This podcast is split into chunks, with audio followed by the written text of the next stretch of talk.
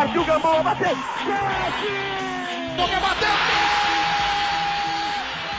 Mineiro bateu, bateu, bateu. Arquibancast. Fala galera do Arquibancada, muito bem-vindos a mais uma edição do Arquibancast, o podcast do Arquibancada Tricolor. Sou Ricardo Senna, estou aqui com o Igor Martinez para falar com vocês nos próximos, talvez 40, 45 minutos aí. Hoje com outro assunto, né? Como da última vez a gente falou de Adidas. Então cada podcast nosso agora vai ter um tema específico. Nesse a gente vai falar somente de futebol de base. Então, deixa eu dar minhas boas-vindas aqui ao Igor. Igor, como é que você tá? Tudo bom por aí? Fala, Senna. Fala, meus amigos ouvintes, nossos seguidores que estão sempre aqui com a gente. Tô bem, né? Podia estar melhor aí, mas faz parte, né? Clássico a gente sempre considera como um, uma final de campeonato, mas a fase continua boa. Bora falar da base que pelo menos está sendo orgulho pra gente, né? Exatamente, né? Para você que está pegando agora essa edição do Arquibancast, a gente está gravando hoje num dia 4 de junho, então numa segunda-feira, logo depois daquele São Paulo e Palmeiras, mas a gente já Espero que quando você estiver ouvindo, o São Paulo já esteja melhor, recuperado e já tendo vencido outras partidas aí, né? Bom, então antes da gente começar, só deixando um agradecimento aí a todos que sempre apoiam o nosso trabalho, dizendo também que essa esse Arquibancast acontece numa data importante para nós.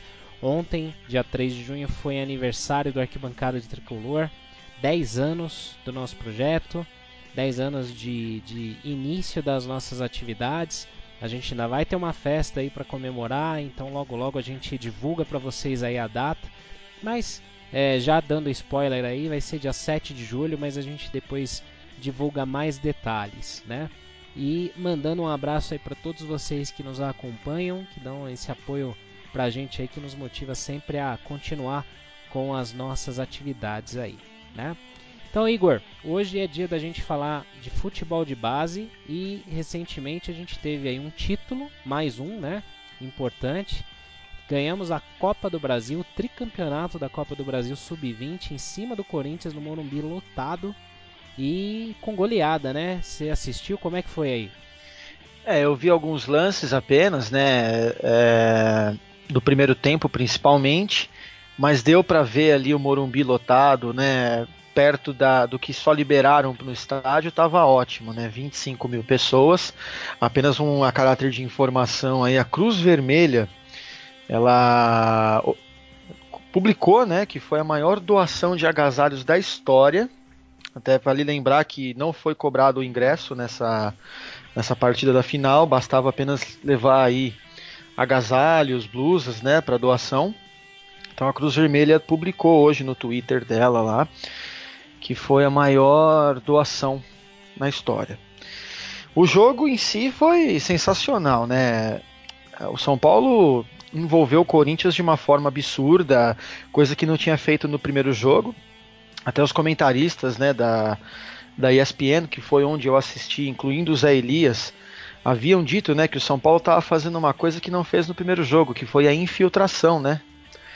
Uh, então deu muito certo. O São Paulo praticamente atropelou o Corinthians, né, deixando a rivalidade de lado, mas falando mesmo de forma séria, o São Paulo atropelou o Corinthians, jogou muito bem. É, e realmente assim, foi um jogo emblemático porque além da goleada, da campanha dos agasalhos aí com a Cruz Vermelha, né, ganhar de um rival, ainda mais porque eles tinham vencido o primeiro jogo e muita gente tirando sarro e tal, falando que era freguês na base, a gente devolveu com juros, correção monetária e chama atenção pro terceiro gol lá do Gabriel Novaes, que lembrou muito aquele gol do Miller contra a Universidade Católica na final de 93 da Libertadores, né?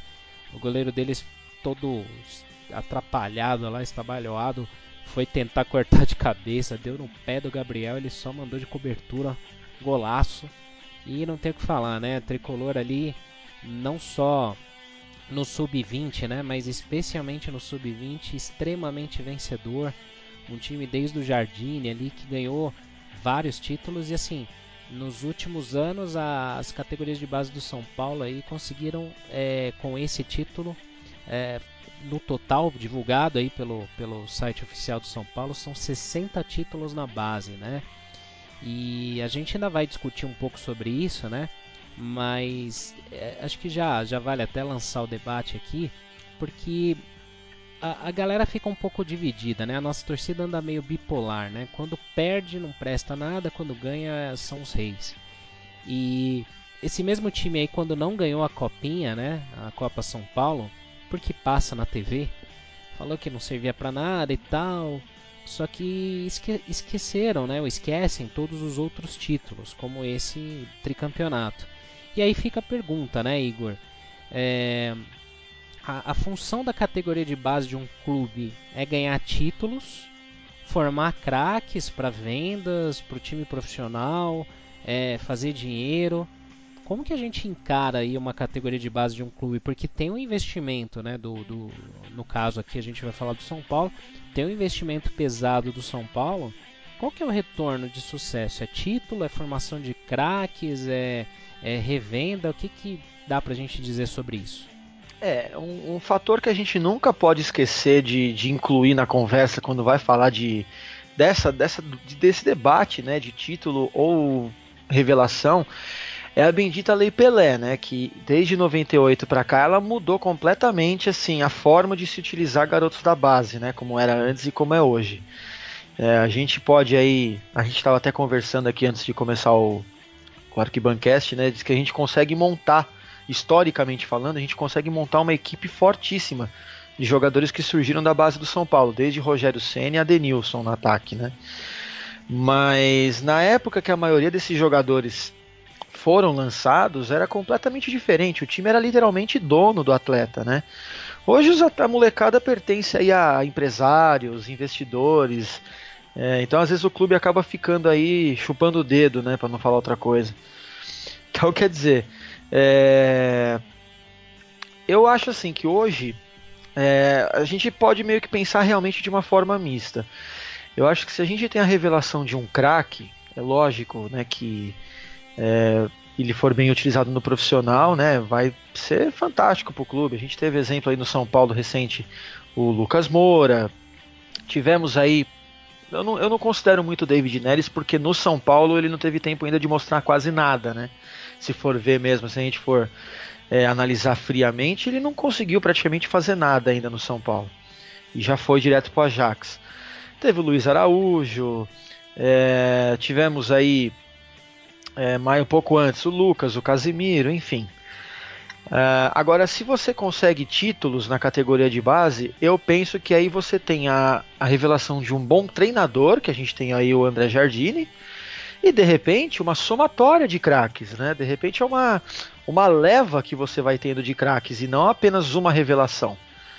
Então, eu acho que se o São Paulo olhar com mais carinho aí para a base, daria até para a gente assim economizar uma boa grana aí com contratações aí no futuro, né?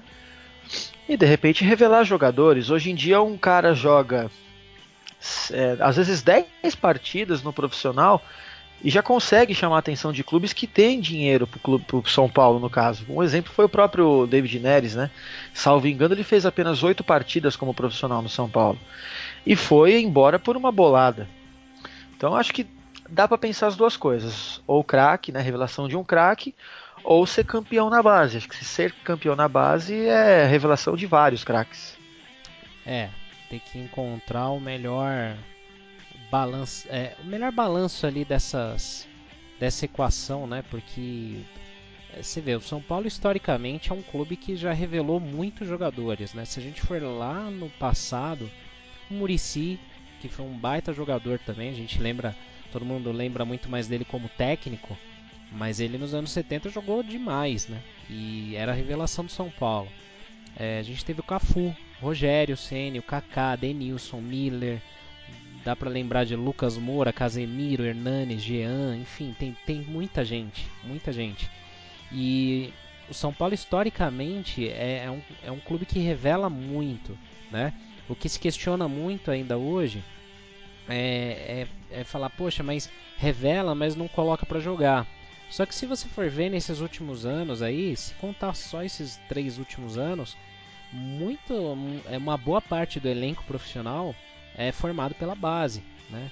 Então, é, é, recentemente a gente teve aí é, Rodrigo Caio, João Schmidt, é, próprio é, David Neres, Lucas Ara, Luiz Araújo, né? Então, vários outros jogadores, né, que, que foram surgindo aí, que foram aproveitados. E muito dessa, desse ressurgimento da base do São Paulo, desse aproveitamento de Cotia, né, que também se falava muito, veio depois da chegada do Jardine, né? O Jardine é um cara que revolucionou as categorias de base ali, especialmente o sub-20, que é a última categoria ali antes de subida pro profissional. E, e o Jardine se mostrou um cara extremamente competente, vencedor, tanto que agora ele faz parte do, do da equipe profissional, da comissão técnica. É um cara que está sendo preparado para um dia ser técnico do São Paulo. Então, é, assim, não dá para dizer que a base do São Paulo não vem fazendo um bom trabalho. Lá no passado, é, logo depois da inauguração do CT de Cotia, né, que foi lá em 2005, aí realmente teve, tivemos alguns problemas lá de gestão, inclusive. Você não via nenhuma conexão entre Cotia e Barra Funda, os jogadores não eram aproveitados, muitos saíam, alguns entravam na justiça, né, e tal. Mas assim, hoje não tem como negar, né? E, e se a gente for explorar aqui bastante, depois a gente pode até fazer essa brincadeira, né, Igor? De montar um time só com jogadores da base aqui que já foram revelados, né? Mas hoje, se for ver, é, dá até para formar um, um, no elenco profissional hoje um, um, time, não dá? E até um time para disputar torneios, né, Igor? É, você consegue montar aí um time titular com várias reservas, né? É, é, imensa a lista de jogadores profissionais que existem, que jogam hoje, claro, é, e surgiram do São Paulo é imensa. Tem, tem gente até que. É, nossa, essa, eu tô olhando uma lista aqui, cara, que tem cara que a gente nem lembrava mais, mas é uma imensidão de jogadores aqui. É. Então dá pra, dá pra montar tranquilamente. É verdade. É muita, é muita gente, né? Tem muita, tem muita essa questão de como utilizar, porque também é aquilo, né? Todo mundo fala, pô, tem que jogar com, com a galera da base, tem que colocar. Só que se coloca e perde um clássico, perde um jogo importante, a torcida é a primeira a queimar, né? E isso também é compreensível, é, porque existe uma impaciência pelos últimos anos que o São Paulo vem sofrendo, né? Pelo menos nos últimos 10 anos, o o São Paulo vem assim capengando muito, né? E aí existe uma pressão gigante ali por resultados. É, não alcançando esses resultados, você vê que a galera quebra o pau. Uh, o exemplo claro foi essa semana. Até sábado, tudo bem, líder, invicto, pô, maravilha. Perdeu um clássico, tudo bem que foi, foi osso, né? Perder do jeito que foi e tal. Mas assim, fez um bom primeiro tempo, estava ganhando o jogo, teve um apagão, teve falhas individuais, né? Arbitragem também. Arbitragem. E, e aí bastou isso acontecer, já tem um monte de gente falando que não vai no jogo contra o Inter, que não, o time não merece, que é pipoca, que não sei o que. Cara, tem, tem um lado, lógico, de, de você ficar pé da vida, de tem jogadores que realmente é, não tem nível para jogar no São Paulo, isso a gente fala faz tempo que a gente até questiona, pô, em vez de contratar uns caras desses, por que não usar jogadores da base como o Santos usa? Só que é, tem que se encontrar o melhor formato para isso, para justamente não botar um moleque e queimar, né? O, vou, eu vou citar um outro exemplo aqui, que é o Brenner. O Brenner nas categorias de base foi um monstro, né? Jogou muito. E aí pularam etapas, ele não participou praticamente do time sub-20, já foi direto para o profissional, sentiu o baque porque é diferente, tanto fisicamente quanto né, é, tecnicamente. Ainda assim ele já fez acho que três gols no ano e já tem gente cornetando, pô, moleque não presta, é ilusão, só joga na base. Então é difícil, né, Igor? Como é que supre essa expectativa do torcedor, né, que está exigente? É difícil, porque assim, não é nem. Mesmo se o São Paulo tivesse sendo campeão de tudo e surge uma molecada aí que não vinga, sempre vai ter a, a crítica, né? O torcedor ele é muito passional. Só que raramente ele, é, ele tem razão no que ele fala. É muito difícil o torcedor que critica ter razão. É, por quê? A gente só, assim, eu tô falando assim, como um torcedor que, assim, vamos supor, um torcedor que não tem acesso é, diário ali na, na, no CT, não entende como é que funciona ali dentro, ou não consegue imaginar a vida além de um Pro Evolution ou FIFA, né? Como a gente tem usado muito isso ultimamente. É, treinar um time de futebol envolve muita, mas muita coisa. Só o que a gente vê ali no campo é só uma partezinha pequena. É. Não pequeno em assim, pequeno de significância, mas sim pequeno de, do, do, do, do contexto todo. O, treina, o treinador hoje ele tem que ser um gestor de pessoas, não só um, um cara que vai lá, treina, escala e acabou. É, é complicado. E outra coisa que acho que impacta muito nessa não utilização excessiva de jogadores da base é que o futebol de hoje envolve muito venda de camisa. E querendo ou não, jogador desconhecido geralmente não vai vender camisa, né? É. Então tem que trabalhar também essa questão do marketing, o lado comercial da coisa. É, é o que eu falo, não é fácil não. É, não é fácil fazer esse tipo de gestão, né? Controlar isso, controlar ânimos, né? E a gente vê, por exemplo, recentemente aí eu estava vendo até uma notícia de 2017, né? Que a gente falava, acho que era até na Gazeta Esportiva, talvez, que falava o seguinte, falava, pô, a base do São Paulo pode ter mais espaço em 2018. Então eles é, assim, chutando alguns nomes que poderiam ter chances para serem promovidos depois da copinha. E você vê jogadores que assim, alguns não tiveram, alguns não tiveram tanta chance ainda ou não se destacaram como o Bissoli, o Gabriel Sara, né? Esses ainda têm entrado esporadicamente. O Paulinho que entrou bem contra o Palmeiras, foi para cima, driblador, tal. Mas você tem em compensação outros que entraram e parece que já são profissionais, como Lisieiro, né? E, e aí, quando você vê um cara desse entrando desse jeito, já pronto para jogar, a cobrança da torcida é a mesma, né? A galera acha que é um cara que tem que ser cobrado igual. Esquecem que ele jogou em janeiro a copinha, né? E, e aí a, a, o próprio torcedor precisa ter um pouco de paciência também. Não é fácil. Claro que não dá pra exigir nada da torcida. A torcida tá fazendo seu papel mas não dá para queimar a galera assim, né? E isso ajuda até os treinadores a terem confiança de colocar essa molecada para jogar, né? É, agora provavelmente devem subir também aí o devem ter chances aí o Toró, o Elinho, né? Então são caras que vão se juntar aí a Militão que veio da base, o próprio Shailon que não ele veio da Chapecoense, mas tá no profissional porque depois, depois de ter passado pelo sub-20, né? Lucas Fernandes, Lucas Lisiero Fernandes. mesmo, Rodrigo Caio. Exatamente, todos eles. Então assim, o São Paulo já tem praticamente metade do elenco formado na base. Lá em 2006, o Juvenal tinha dado uma entrevista uma vez que ele falou assim: é, Eu espero, eu tenho sonhos, sei lá, de que daqui a alguns anos a gente tenha um elenco só formado por jogadores da base. É claro que não dá, né, 100%. Mas o São Paulo já está muito próximo disso, né?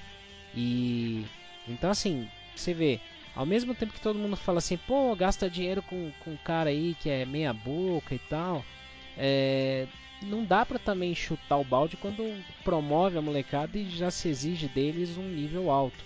Esse time do São Paulo hoje, é, alguns vão até xingar, falar, imagina, absurdo e tal. Mas eu acho que esse time do São Paulo hoje ele é um time que, se não perder peças importantes, ele é um time pro ano que vem, né?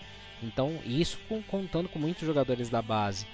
Então, essa coisa de, pô, ficamos invictos, brigamos pela liderança, claro, a gente entra na onda, a gente torce, brinca e torce para que o São Paulo brigue pela ponta. Mas, sinceramente, hoje não dá para dizer que esse time do São Paulo vai brigar por título no Brasileirão, talvez na Sul-Americana.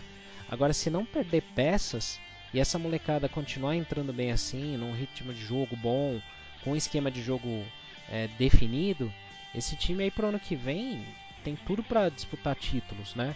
Então a gente também tem que segurar um pouco a, a onda, né, Igor? É, e é interessante lembrar que a gente está nessa fase. Vamos supor que não tivesse. Que a gente tivesse invicto ainda, vai, não tivesse perdido esse jogo de sábado, né? É interessante lembrar que essa sequência boa é, veio justamente depois de Rodrigo Caio e Cueva não jogarem mais. Não dizendo que era eles quem atrapalhavam, mas sim de lembrar que o São Paulo está sabendo sobreviver sem eles. Ou seja, se forem vendidos, algo que fatalmente acontece após a Copa do Mundo, acredito eu, né? É, vai ser assim, não vai ser aquele baque, né? Não é igual a saída do Hernanes e a do Prato de uma vez só, uh, ou do Paulo Henrique Ganso mais para trás, enfim, o Calheri.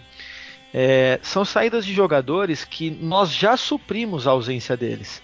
Sim. O próprio Bruno Alves surgiu aí como uma, uma surpresa enorme, porque ele veio no ano passado, eu até estava no Morumbi no dia da estreia dele, uh, contra a Ponte Preta, que o São Paulo ganhou, empatou 2 a 2 estava ganhando 2 a 0 deixou empatar. Uhum. Mas. E, e, e, ficou meio ali naquela, né? Era meio que um um irmão do Aderlan Santos na época, né? É. Ninguém queria ele. De repente o cara deu uma guinada absurda. Então quer dizer, Arboleda e Bruno Alves para mim seria a dupla de zaga ideal, claro. E num sistema de três zagueiros estamos bem servidos do mesmo jeito, porque o Anderson Martins, na minha opinião, apesar de ser meio estabanadão, quebra o galho tranquilamente. É, então assim, é, o São Paulo aprendeu isso daí de uma forma até forçada, mas acabou dando certo, sabe? Então, de repente, se sai um Cueva, pode manter aí com algum jogador que está na base, porque o Cueva ele é aquele meio armador para um lateral, um, um meio esquerda, ala esquerda ali, né? Daria muito bem para jogar com, de repente, o Toró, o próprio Elinho, Paulo Boia. Então, eu acho que na base a gente já tem jogadores que supram essa, essa ausência de dois jogadores de seleção, apesar do Rodrigo Caio não ter ido, né? E que a gente não precisar gastar. O São Paulo pode pegar a grana desses caras aí e, sei lá, usar a grana de uma forma mais assim, em outra coisa importante, que não seja necessariamente trazer algum, alguma estrela. É, é o que você falou, o time é um time bom pro ano que vem, uma base boa pro ano que vem. Eu acho que além do Rodrigo Caio e o Cueva, acho que só o Valdívia pode acabar saindo, porque eu acho que se o Valdívia continuar jogando desse jeito, ele não fica depois do empréstimo dele. Então acho que é um caminho. Agora eu acho que a base a gente tem bastante opção para poder suprir esses jogadores que estão saindo. Exatamente. E muito dessa formação do São Paulo, né, que como a gente falou, né, historicamente são vários jogadores na história do São Paulo. Teve uma geração de ouro lá da base em 93 que ganhou a copinha, que gerou aquele time chamado de Expressinho, que foi campeão da Copa Comebol. O treinador era, o treinador era o Murici. E, e aquele time tinha Jameli, Caio Ribeiro, que hoje é comentarista da Globo, tinha o Guilherme, que depois foi atacante lá do Atlético, do Corinthians também, é, o Rogério Ceni, o Juninho Paulista chegou a fazer alguns jogos com eles para adaptação. Então, Denilson, enfim, teve vários ali, né? então, assim, aquela foi uma primeira geração. Mas depois disso, o São Paulo foi ter uma outra geração vencedora só em 2000, quando, curiosamente, ganhou a Copinha também. Aí você tinha o Kaká, você tinha o Renatinho, lembra? Aquele baixinho lá que jogava muito. Foi ele que fez o gol do título, se eu não me engano, né?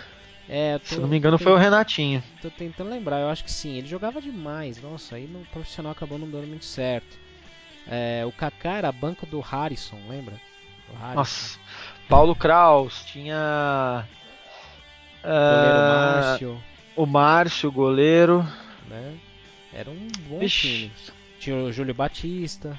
O Gabriel, lateral direito. Isso, exatamente. Filho do Vladimir. Então era um baita time ali. E aí já gerou frutos para a equipe profissional, né? É, e aí depois disso foi um longo período sem, sem muitas revelações, assim, tinha uma ou outra esporádica, né? Mas a partir de 2005, é, o São Paulo, ainda na gestão do Marcelo Portugal Gouveia, o São Paulo construiu o CT de Cotia. E ali, assim, muita gente até no começo falava, pô, isso aí é um elefante branco, custa uma grana, não, não revela ninguém. É, sempre tem os especialistas, né? Os tudólogos que falam é. tudo, né? Até hoje aí no Twitter tem os tudólogos aí que falam de física nuclear a novela, né? Não, o cara é crânio. tem de tudo. E mas assim, depois da, da criação do CT de Cotia, aí o São Paulo virou uma máquina mesmo de revelação de jogadores. E aí a gente naquele debate, né, do, do dinheiro, de venda e tal, né? Porque, ó, depois de 2005, de Cotia, São Paulo teve jogadores aí do quilate de Lucas Moura, Casemiro, é, o Lucas Fernandes, o David Neres, Luiz Araújo, Oscar, Oscar, né? O, tinha aquele lateral esquerdo Diogo, que depois não, não, não rendeu, né? Não, não foi pra frente. É, Hernani então... Brocador, teve o Lucas Gaúcho, que também era promissor. Exato, exatamente. O Ederson, goleiro lá, que agora tá na que seleção. Tá no Manchester City. Passou pela base do São Paulo. Tem um nome ingrato que você me lembrou antes do, do da gente começar a gravação. Eu não vou nem falar, fala você, vai. O de 99? É, que é antes de Cotia, tá? Mas é. É, o Emerson Sheik, né? Ele era daqui. Ele, era, ele, era, ele jogou com o nome de Márcio no São Paulo, né? É. Mas ele foi daqui. E continuando, teve dois jogadores nos anos 2000 que você citou que nós esquecemos de citar aqui. É. Que foi, um foi o Fábio Simplício. Nossa, né? verdade. E o Júlio Batista também. É, o Júlio Batista ainda falei. Teve ah, é o Fábio Aurélio, né? Lateral. Fábio Aurélio, Álvaro, zagueiro, Nossa. teve. é, se a gente for para trás aqui, o Juan, lateral esquerdo, que jogou no Santos, depois jogou acho que no Vitória recentemente, né? Exato, nossa. É, Alex Cazumba, vixe, tem um monte Bruno de Formigoni, que era um promissor. Bruno, Bruno Catanhede, Kleber Gladiador, Diego Tardelli, uh, Paulo Kraus, Paulo Matos, Nossa. Rony, Tadeu, Thiago Ribeiro. Quanta gente, né, cara? Quanta Caio gente. Ribeiro. Caio Ribeiro. Putz. É, se você for lá no passado, Miller, Silas, Sidney, né? O, putz, teve tanta gente, cara, tanta gente. E assim, o São Paulo sabe formar. Eu ouso dizer que o São Paulo não soube ainda usar a Cotia do jeito certo. É.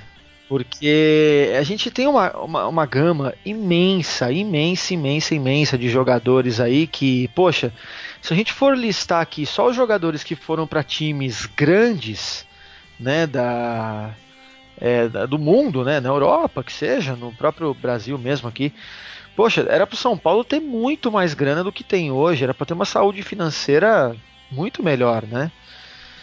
É, por exemplo, um jogador aqui, isso é uma brincadeira, mas quem aqui não lembra daquele zagueiro fantástico que nós tivemos que chamava Júlio Santos? o, cara tá, o cara tá no grande e poderoso Mazembe, que eliminou o Inter de Porto Alegre no Mundial. Todo poderoso Mazembe. É mole, cara. O que, que ele tá fazendo nesse lugar, cara? É, então. Não, mas é aquilo, o São Paulo sempre vendeu muito bem também jogadores, com exceção do Kaká, que na época era uma era uma questão contratual, aí o São Paulo aprendeu, depois acabou é, é acabou muito bem, né? Bobeando um pouquinho com o Oscar também, né? Exato, exatamente. Mas assim, é um time que, que historicamente assim é, revela muito, né? Sabe fazer negócios com isso. E, e ganhou, não dá para você dizer como a gente falou, na, na, na, categoria de base, nas categorias de base, é extremamente vencedor. São Paulo tem título de Libertadores, tem Mundial, em várias categorias, títulos nacionais, né? Agora, na questão de revelação para o próprio clube, é o que a gente fala, né? Muitos vêm. É, tinha um cara que eu, putz, eu era fã. Eu acompanhava o jogo da base porque eu gostava muito dele. É uma lenda, que é o Sérgio Mota. Então, né? E o cara não, não virou grande coisa, né? Tá perdido no Santo André até hoje. Pois é, ele, ele chegou a quase eliminar o São Paulo num Paulista com a Penapolense, lembra? Lembro. Perdeu um gol na cara ali no último minuto. É, o Sérgio Mota eu lembro de um jogo muito emblemático. Se eu não me engano, era 25 de janeiro de 2008. Era num feriado de São Paulo, se eu não me engano. São Paulo e Juventus, uma puta chuva no Morumbi. E aí o Adriano Imperador tava no São Paulo. O Sérgio Mota jogou demais, cara. Ele deu assistência para gol do Imperador. Ele bateu falta, batia escanteio, o cara armava o time. Eu falo, putz, finalmente a gente vai ter um meia, né? Infelizmente não foi, né? É, foi na época, foi na transição da, da época boa para época ruim, né? Nossa. Verdade. Porque 2008 foi o último título que nós tivemos antes da Sul-Americana, né? E aí nós tivemos, acabamos, acabamos tendo que improvisar o Hernanes, né, de meia. Deixa eu ver quem mais tinha. O Souza, acho que estava ainda, né? 2008, se diz? Ou... É.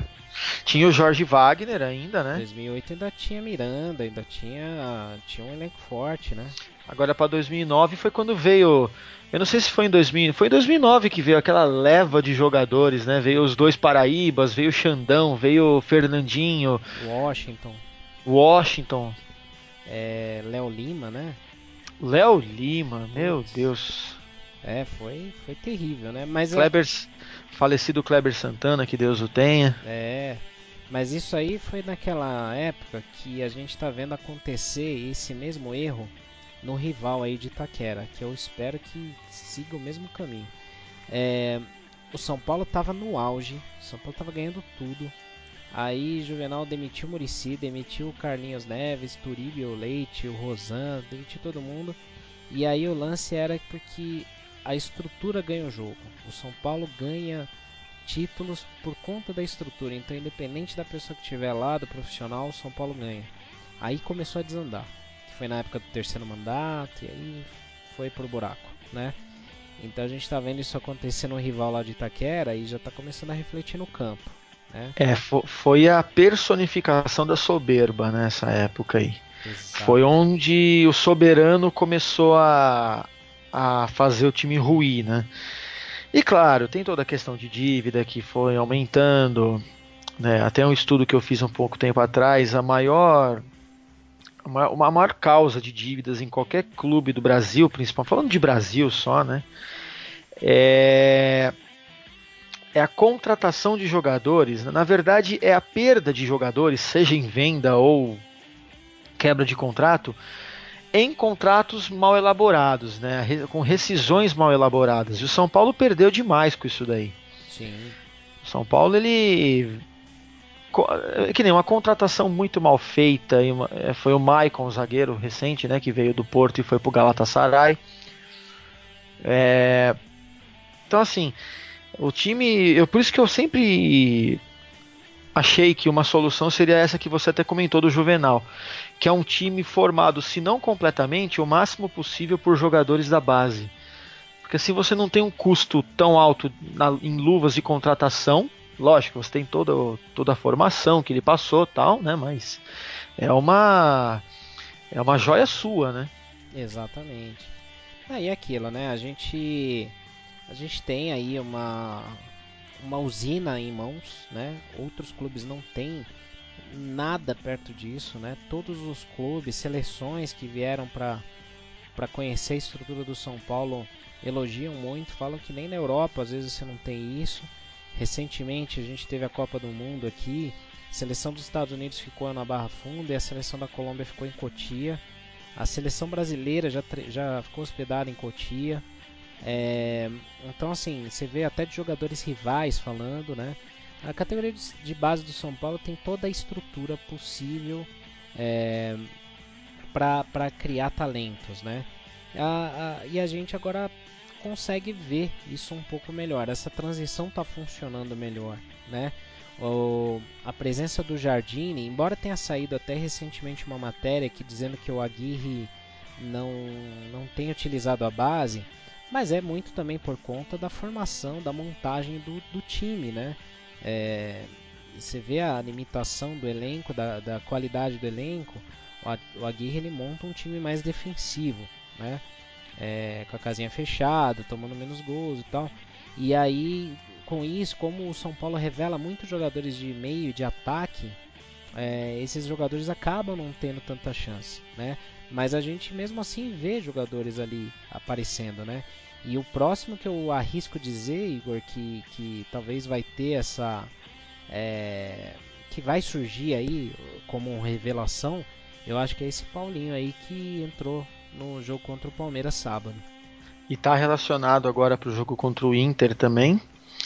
É, é até importante lembrar que o Dorival Júnior, né, na passagem de 2017 para 2018, ele, ele tinha essa intenção de dar maiores chances para a base. Tanto que o primeiro jogo do ano contra o São Bento, três jogadores só do time eram jogadores já profissionais, que eram o Sidão, o Júnior Tavares e, salvo engano, o Bruno. Né? E o São Paulo perdeu por 2 a 0 mas não perdeu jogando mal. É que a molecada era, era inexperiente, mas jogaram com com vontade, com até com um pouco de segurança. Ele jogou, usou o Pedro Augusto, Paulo Henrique, o Bissoli, uh, enfim, vários jogadores da base. Mas aí, por conta do resultado do jogo, houve uma crítica absurda na época. E aí o São Paulo ficou é, meio que tendo que antecipar o planejamento, né? Ele não, eles, a gente até então não ia usar Nenê, Diego Souza, Trellis antes da quarta partida do Campeonato Paulista, que era justamente o clássico contra o Corinthians, né? É, e acabou tendo que antecipar tudo. Começou a usar os caras tudo antes da hora. O Jusilei, eu lembro que ele se machucou uma, uma época, precisou ficar um tempo afastado. O Cueva também. E aí o São Paulo começou a apostar tudo no Brenner, se eu não me engano. Pois é. E aí virou bagunça, né? Assim, eu, eu não, não, não vou falar que a culpa é da torcida mas eu acho que teve uma mãozinha da torcida sim nessa fase ruim. Porque lógico, não é a torcida que escala, não é a torcida que faz gol, não é que chuta, nem perde pênalti, tudo bem. Mas é ela quem gere o clima do clube, né? Se ela apoiar mesmo com o time mal, o clima fica bom. Agora, se começa que nem você falou agora há pouco, é, tava tudo bem até antes de perder pro Palmeiras, agora ninguém mais presta, já está aquela coisa tudo de novo. Então, quer dizer, é, tudo que se construiu com, esse, com essa sequência sem derrotas pode ir por água abaixo no estalar de dedos se continua desse jeito. Exato. Então, acho que a torcida, sem querer, ela tem que aprender a gerir o ambiente do clube. Ela é fundamental nisso. Se todo mundo fala que o Morumbi lotado ajuda o São Paulo a vencer, por que, que ficar criticando o jogador, xingando o jogador durante o jogo ou vaiando, não vai atrapalhar? Pois é. Ah, e é, é aquilo né, que a gente fala, né? O imediatismo, né? É, eu cheguei até a escrever lá no, no arquibancada falando que o tempo é o senhor da razão, né? Todo mundo metendo pau, tal, ganha o jogo é, é gênio, perde o jogo é lixo, não serve. É, cabe à diretoria não ficar ouvindo, porque assim, o torcedor ele é passional. O torcedor ele, ele vai xingar, ele vai ofender, ele vai assim esculachar não tem jeito. Agora, cabe à diretoria não fazer essas cagadas, né? Por exemplo, é, esse específico aí do Paulista, eu acho que foi uma, uma afobação. Primeiro jogo, poxa, é, a primeira fase do Paulista não serve para nada, né? E o primeiro jogo do ano jogou com a base, a torcida reclamou porque perdeu, puta, no outro jogo já pôs todo mundo. Aí eu não lembro, acho que empatou também, não foi bem, né? Então, assim, é, você não pode deixar um planejamento acabar porque tem meia dúzia de torcedor falando besteira, né? É, agora é aquilo, né? Vamos, vamos ver. Eu espero que é, esse time consiga embalar aí uma sequência, que consiga ganhar a Sul-Americana pelo menos, é, o que faça uma campanha decente no Brasileiro, porque assim precisa ter tranquilidade. O São Paulo precisa de um título urgente, né, para poder montar, começar um ano tranquilo, né? É, eu, eu, diria assim, esquece vaga de Libertadores, embora eu acho que o São Paulo vai brigar por isso. Mas esquece esse foco. O foco tem que ser acertar o time para 2019. Muita gente vai falar, imagina, time grande, não sei o que. É, time grande tem que pensar em título. Mas a gente não está na condição de brigar ainda. Talvez pela Sul-Americana. Brasileiro não, né? Enfim, mas é, são temas para a gente debater aí ao longo das próximas edições também. Igor, para a gente fechar, reta final aqui, é, vou te propor uma brincadeira. Eu vou montar um time formado só por jogadores da base, que eu anotei aqui, e aí eu vou te desafiar a montar um também. É, tudo bem que você vai sair na vantagem, que você vai lembrar de muitos nomes que eu vou falar aqui, mas eu vou montar aqui. Eu vou pedir para quem estiver ouvindo também, se conseguir lembrar de um time melhor, monte seu time, manda, manda pra gente aí, porque a gente quer comparar depois, só com jogadores formados pela base do São Paulo, tá bom? Então, ó, vou mandar bala aqui. Ó. Meu goleiro seria Rogério Ceni, não tem nem o que falar. É só o seu, né? goleiro formado na base do São Paulo, campeão da Copinha 93, não tem o que falar, né? Lateral direito, Cafu. Também fez 500 peneiras aí, rejeitado em várias outras e veio pela base do São Paulo lá no finzinho dos anos 80, pouca gente lembra. Na zaga, uma controvérsia aí pra galera tá meio de birra, mas não dá para dizer que não é revelação da nossa base. Então eu formaria essa zaga com Breno e Rodrigo Caio, dois jogadores da, da base do São Paulo. Lateral esquerdo, confesso que eu pedi a sua ajuda, você acabou me lembrando de um nome, eu não lembrava, Fábio Aurélio, lateral esquerdo desse meu time. Meu meio de campo seria bacana aqui, hein? Seria formado por Casemiro, Hernanes, Silas e Kaká. Aí é um meio campo legal, hein? E no ataque, meu time não teria um centroavante de natureza, mas teria um, um ataque formado aí por Miller e Denilson. Denilson Show aí que tá na Band. Então acho que é um time respeitável, hein, Igor? Você ah, acha? Dá, dá pra ser campeão de bastante coisa com esse time, viu? é verdade, é verdade. Agora monta o seu aí, o que, que você acha? Ó, eu, eu, vou montar, eu vou montar o reserva do seu, vai, para não ficar difícil, não repetir, tá? tá bom. Goleiro eu coloco o Márcio, que apesar de ter tido poucas chances, eu lembro do desempenho dele na época, né? Bom goleiro. Lateral direito, dá pra colocar acho que o Gabriel. A dupla de zaga, agora vai ser difícil, hein? Eu, não, eu, eu até pensei em colocar o Lucão, cara, mas. vai, vai ser meio complicado aqui. Putz. Quem que sobra de zagueiro? Porque foi que nem você falou, né? O São Paulo tem a assim, ele sempre lança mais jogadores de ataque, né? Então não sobra grandes opções assim no na defesa, mas a gente tem aí Aislan, Bruno Vini, uh, o Júlio Santos, Nossa. o Jean, cara, você me deixou sem Jean opções. Jean volante, é verdade, campeão brasileiro. Não, teve esse volante também, mas teve um Jean ah, antes. Não, Jean zagueira, verdade, pelo amor. Isso. Nossa senhora. Esse eu Cara, a, a, apesar que assim, ele não. Eu lembro do Júlio Santos. O Júlio Santos foi, foi mal. O Jean ele era um camisa 4, era Jean e Rogério Pinheiro, a zaga do São Paulo na época. É verdade. 2002, 2003, se eu não me engano. O Jean que segue o arquibancada no Instagram. Ah, então vou colocar o Jean. Tinha o Álvaro uma... também, lembra? Álvaro, que terminou a carreira no Vila Nova. Então vou por Jean e Álvaro, vai, só pra gente continuar aqui, que senão. Minto, perdão, já sei. Vou é. colocar Jean e Ed Carlos. Nossa, é verdade. Hein? Lateral esquerdo vou colocar o Juan, que jogou no Santos, no Vitória, né? Dupla de volantes. Você colocou Casemiro e Hernanes, né? Pois é. Uh... Tem um cara que eu gostava bastante era o Alê, que era. Ele era. Uh, eficiente, não era nenhum craque, mas não comprometia também, né? Uhum. Vou colocar aqui o Alê. Uh, pera aí que eu já tô pegando outro aqui. Nossa, Zé, Fábio Simplício. Fábio Simplício. Os dois meias eu coloco o Júlio Batista. Júlio Batista, é verdade. Uh, e Sérgio Mota, né? Vamos por Sérgio, Sérgio Mota. Mota, esse aí é lendário. e os dois atacantes aí para ficar na sua reserva. Eu vou pôr o centroavante, já que você não pôs nenhum centroavante, eu vou pôr dois. Eu vou colocar aqui o Hernani Brocador Nossa. e o Diego Tardelli. Olha aí, Diego Tardelli campeão da Libertadores com São Paulo. E na lista de espera eu ponho o Ademilson, vai. Olha. Fazer bem, gol de bicicleta. Bem lembrado, bem lembrado. é, você vê que dá para formar vários nomes aí, várias formações, né?